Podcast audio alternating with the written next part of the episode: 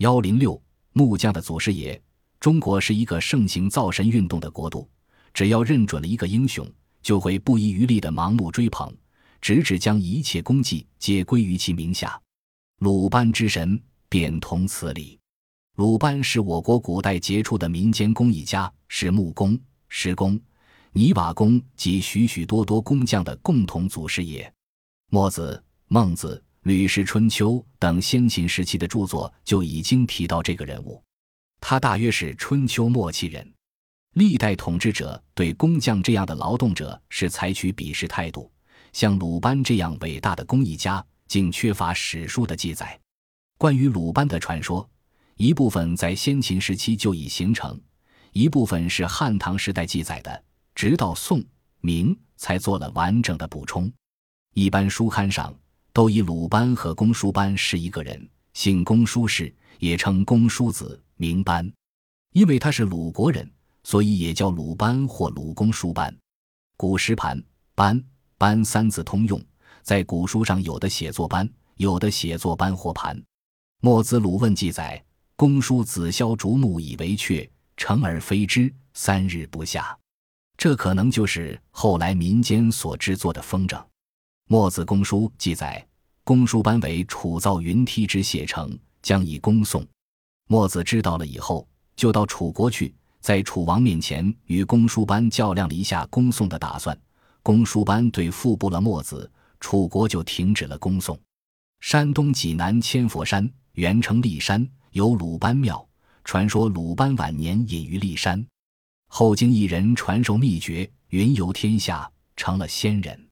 这些传说不足为信，其实人们为他修庙，把他当作神人供奉。完全是纪念他为人类所做出的贡献。东汉赵岐著《孟子》时说：“公叔子鲁班，鲁之巧人也，或以为鲁昭公之子。”这就是说，鲁班可能是鲁国国王昭公的儿子。桓宽《盐铁论贫富篇》说：“公叔子能因人主之财木，以构宫室台榭，而不能自为专屋狭庐，才不足也。”有的人举出这个例子。说明公输班不是鲁昭公的儿子，而是一个贫穷的劳动者，他只能为富贵者建筑宫室台榭，自己却没有盖房子的原料，连简陋的草房也盖不起来。《礼记谈公下》记载，季康子之母死了，这时的公叔若还很年幼，就提出改革敛尸下葬的办法。守旧的公监甲极力反对改革，因而公叔若的改革方案不能实行。有人说，这个公叔若就是公叔班或鲁班，班是名，若是字；也有人说，公叔若不是公叔班，是另一个人。还有另外一种说法，唐代段成式《酉阳杂俎》记载，鲁盘者，肃州敦煌人，末相年代，于凉州造浮土，作木渊，每机械三下，成之以归。这是说鲁班是敦煌人，不知道是什么年代人。段成式的这个记载。是根据朝野千载的记载转述的，这个鲁班，或者就是古代的鲁班传说，也或者是后人之学鲁班者，同时又是一个巫师，是敦煌人。他的所作所为在当地传说开来，被记录了下来。卢南桥教授主张鲁班、公输班是一个人，他根据有关记载鲁班、公输班。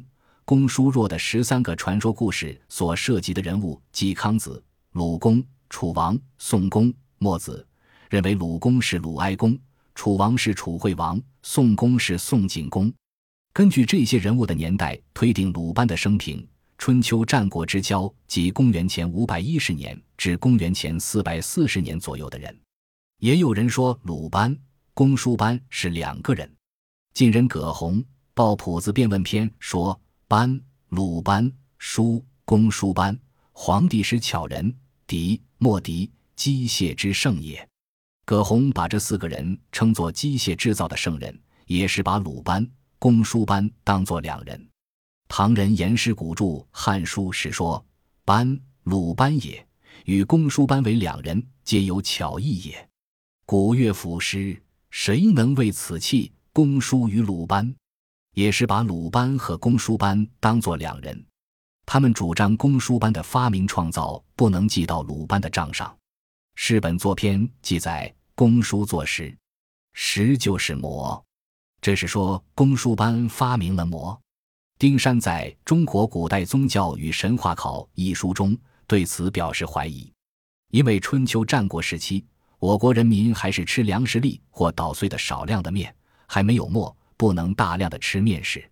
明代罗琦《物元气元篇》说：“鲁班作墨碾子，使门窗以铺首；公输班作楷钻引阔，龙是墨骨的器物。”铠是古代兵将护身的铁甲，引阔是矫揉弯曲竹木等使之平直或成型的器具，铺首是衔门环的底座，为铜制品。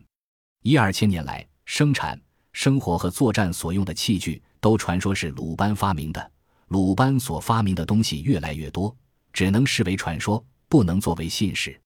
有的民间传说，赵州桥、卢沟桥也是鲁班建造的。传说鲁班与妹妹比赛，在一夜之内以鸡鸣为限，要修三座桥。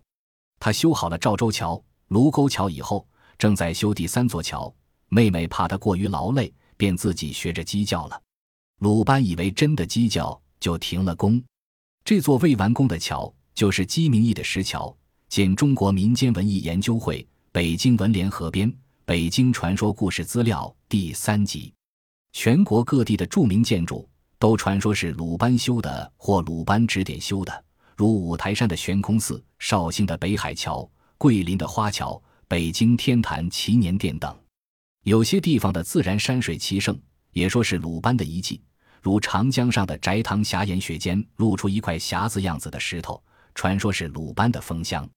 四川广元县的鲁班峡，传说是鲁班开凿的。鲁班本来是一个历史传说人物。古书记载，把很多发明创造都集中到他一人身上。有些传说，不论什么年代、什么地区，凡是有很高建筑技巧的，都说是鲁班建造的。这些只能算是民间传说而已。鲁班、公输班究竟是一个人还是两个人，还有待专家们去继续探讨。